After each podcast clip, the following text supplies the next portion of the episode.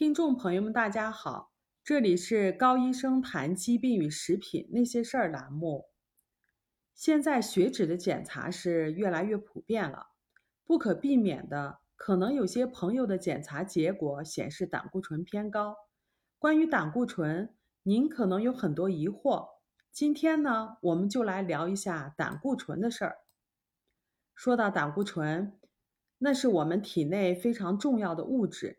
如果没有它的话，人类根本没有办法生存。胆固醇高了到底好还是不好？胆固醇高对健康是否有害？关键在于其本身是否被自由基所氧化。只有氧化了的胆固醇才对心血管有害，而正常的胆固醇即使高也是没有问题的。因此，无论胆固醇水平如何。决定健康的是它的本质，而不是量。即使胆固醇水平正常，但是其中含有很多的氧化的胆固醇，那么同样是对心血管有害的。胆固醇是脂性的，是不能够在血液中自由运行的，它需要低密度脂蛋白和高密度载脂蛋白来运载它们。临床上是没有办法检测到血液中的胆固醇的，所以检测的是载有胆固醇的低密度脂蛋白和高密度载脂蛋白。所以低密度载脂蛋白和高密度的载脂蛋白也被称为胆固醇。低密度脂蛋白是把肝脏制造的胆固醇通过血液循环运载到身体的各个细胞。每个细胞表面上都有低密度脂蛋白的受体，通过与受体的特异性结合，低密度脂蛋白把胆固醇运送到细胞之内，而高密度脂蛋白是把血液中多余的胆固醇再运送回肝脏，或者是被用于制造胆汁，或者是被循环使用。高低密度脂蛋白。常常在临床上被称之为“坏的胆固醇”，被错误地认为它能够导致心脏病。但是实际上，低密度脂蛋白本身是好的，它不会破坏心血管。相反，低密度脂蛋白水平低下反而对健康不利。低密度脂蛋白非常容易被氧化，精炼的烹饪油能够直接形成氧化的低密度脂蛋白。进一步的研究证明。破坏心血管物质的是氧化了的低密度脂蛋白。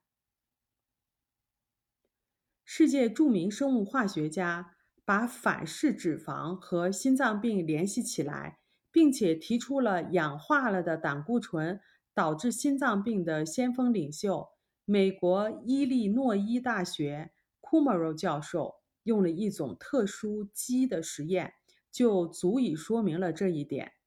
这种鸡。由于基因上的缺陷，而导致他们体内胆固醇水平非常非常的高，并在两年之内会发展成为心脏病。库莫罗教授用一种抗氧化剂维生素 E 来喂养其中一半的实验鸡，结果非常的明显，与没有获得维生素 E 的另一半实验鸡相比，同样是高水平的胆固醇，但是。获得维生素 E 的那些鸡却很少产生动脉血管的硬化，这是因为维生素 E 阻止了低密度脂蛋白的氧化。因此，库莫尔教授指出，如果要引发机体产生动脉血管硬化的话，低密度脂蛋白必须首先要被氧化。低密度脂蛋白只有被氧化了以后，才具有破坏动脉血管的作用。而这种被氧化的低密度脂蛋白才是真正的坏的胆固醇。低密度脂蛋白被氧化以后，它的结构就发生了变化，它不再被细胞所识别，也就是不能够和细胞表面上的低密度脂蛋白受体相结合。但是呢，能够被白细胞所识别。氧化的低密度脂蛋白。一方面引发了白细胞，也就是一种免疫细胞，去吞食氧化了的低密度脂蛋白，产生了大量的泡沫细胞，损伤到动脉血管。另一方面呢，能够引发免疫系统产生抗氧化的低密度脂蛋白抗体，攻击自身的动脉血管组织，产生大量的炎症。研究发现，在动脉粥样硬化处普遍存在氧化的低密度脂蛋白和抗氧化的低密度脂蛋白的自身抗体。而进一步恶化的颈动脉粥样硬化处，也具有更多的氧化的低密度脂蛋白和抗氧化的低密度脂蛋白自身抗体。那么，临床上是如何检测氧化的胆固醇呢？检测的指标是九羟基二烯十八酸。九羟基二烯十八酸是氧化的低密度脂蛋白的一个代谢产物。它的高低可以显示出氧化的低密度脂蛋白的水平，是诊断动脉粥样硬化的指标。研究指出，患有动脉动脉粥样硬化的年轻人，他的低密度脂蛋白内的九羟基二烯十八酸的水平是健康年轻人的二十倍，而患动脉粥样硬化、年龄在六十九到九十四岁之间的人，他的低密度脂蛋白。胆固醇里面的九羟基二烯十八酸的水平是健康人的三十到一百倍。九羟基二烯十八酸是非常强的一个促进炎症的物质，是动脉粥样硬化的一个诱导物质。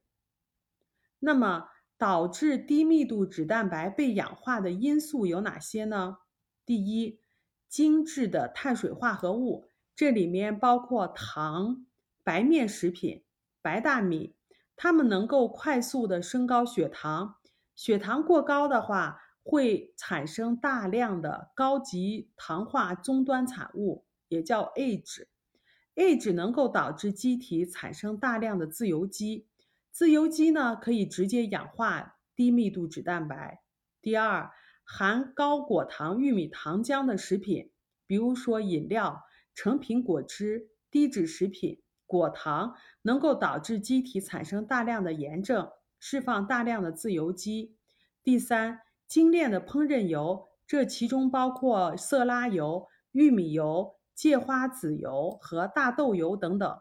这些不饱和、多不饱和脂肪在加工的过程中非常容易被氧化，氧化变质的油在体内会直接形成氧化的低密度脂蛋白。同时还会产生大量的自由基。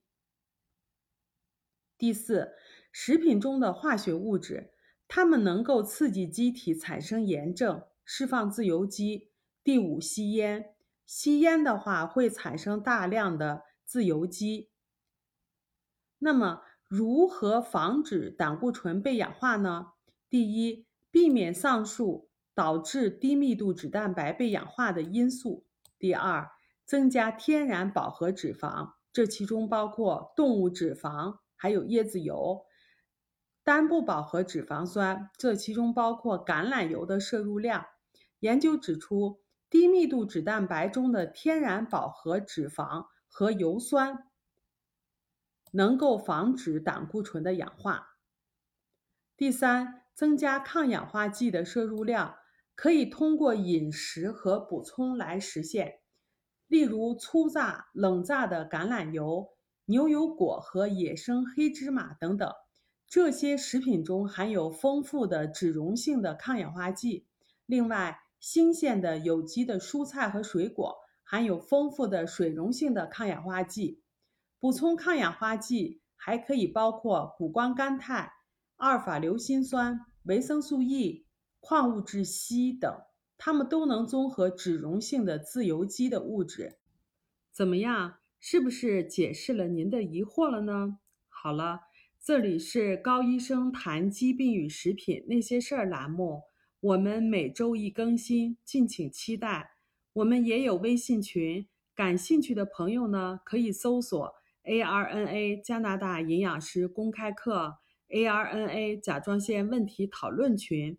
我们还有微信公众号“人人有机生活”，您可以把您在生活中碰到的有关于食品或者是营养方面的疑惑告诉我们，我们在群里都会给您做一解答，请跟着我们，让您自己和家人变得越来越健康。